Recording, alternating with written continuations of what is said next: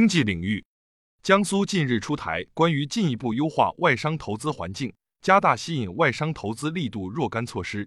文化领域，青海都兰热水墓群发现目前陵园规模最大墓葬。教育领域，二零二四年研考初试成绩二月二十六日起陆续公布。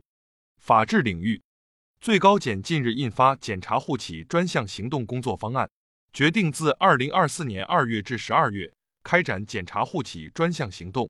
福建海警组织舰艇编队在金门附近海域开展执法巡查。体育领域。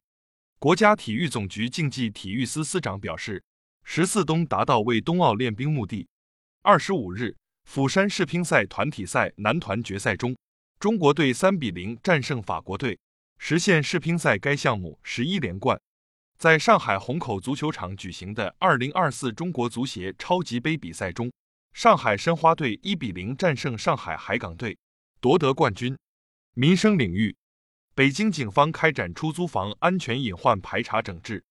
近日，在湖北襄阳，一名男子扔雪块将桥底悬挂的大冰凌砸下，消除了安全隐患，之后转身离去。国际方面，据美国多家主流媒体测算和报道，前总统特朗普在二十四日举行的美国二零二四年总统选举南卡罗来纳州共和党初选中胜出。美国和英国二十四日空袭也门多地的胡塞武装目标，声称这是对胡塞武装近来频繁袭击商船的回应。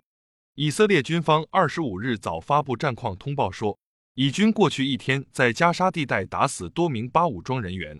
叙利亚军方二十五日发表声明说，叙军当天击落七架由恐怖组织发射的无人机。西非国家经济共同体西共体二十四日宣布。出于人道主义原因，解除对尼日尔先前实施的部分制裁。支部学习实政教育就用半月谈基层党建学习系统，更多半月谈基层党建学习系统详情尽在主页橱窗。